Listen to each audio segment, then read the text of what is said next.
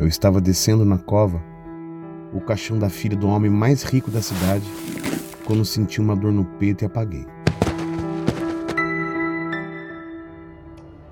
Você tem medo de quê? Assombrações são fenômenos humanos ou paranormais?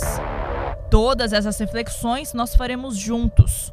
Mas nosso ponto de partida para essa viagem no insólito é saber o que te assombra. Esse é um podcast original que traz à luz da atualidade assombrações históricas, aparições, maldições, almas penadas e tudo que o inexplicável guarda em seus porões. O que te assombra é feito por Tiago de Souza, Silo Sotil, Júlia Zampieri e Matheus Haas. Especial Cidades e Medos, primeira temporada, São Paulo Sobrenatural.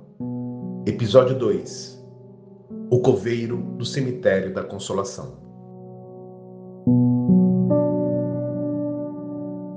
Não é todo dia que se enterra gente rica. Parece até que gente rica morre menos do que gente pobre. Sei lá. Pelo menos foi assim a maior parte da minha vida. Enterrei muito mais pobre do que rico. Até porque enterro de pobre é mais rápido. O povo chora mais também. Acho que porque pobre só tem gente para perder. Então quando se perde alguém, se perde quase tudo. Rico é diferente. Quando morre um rico, se perde alguém, mas se ganha dinheiro, se ganha casa, joia, fazenda, ganha um monte de coisa. Também herda as brigas e a ganância de quem acha que também merece ganhar aquilo que o outro ganhou. Mas eu gostava de enterrar gente rica. Aparecia aquele povo que aparece no jornal. Aquela mulherada com chapéu que parece o próprio pavão. Quase todo mundo chora sem careta. E sem lágrima também. Na verdade, nem é choro. É outra coisa que não sei explicar. É um tipo de fungada. Uma vez enterrei um velho rico. A mulher do velho chorava só fungando. Não caía uma lágrima. Vai ver que é por isso que são ricos. Economizam tudo. Até lágrima. Só a filha do velho chorava. Aliás, a filha do velho era muito mais velha que a mulher do velho. Digo, a mulher mais nova, porque a primeira mulher morreu e também fui eu que enterrei. E todo mundo chorava, menos o velho. Vai entender, né? Agora, estranho mesmo é o que aconteceu comigo.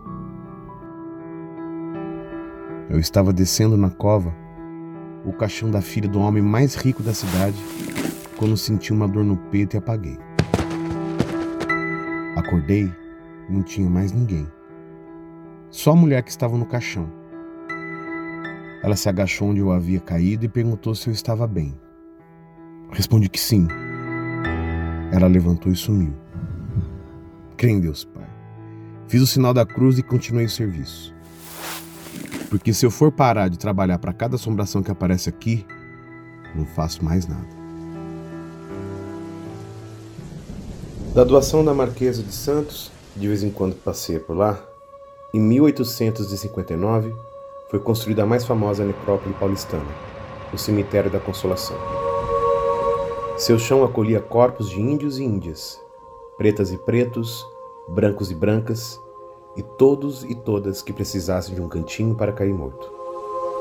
A aristocracia não gostou da ideia e queria manter seus cadáveres dentro das igrejas. Mas com o tempo cederam.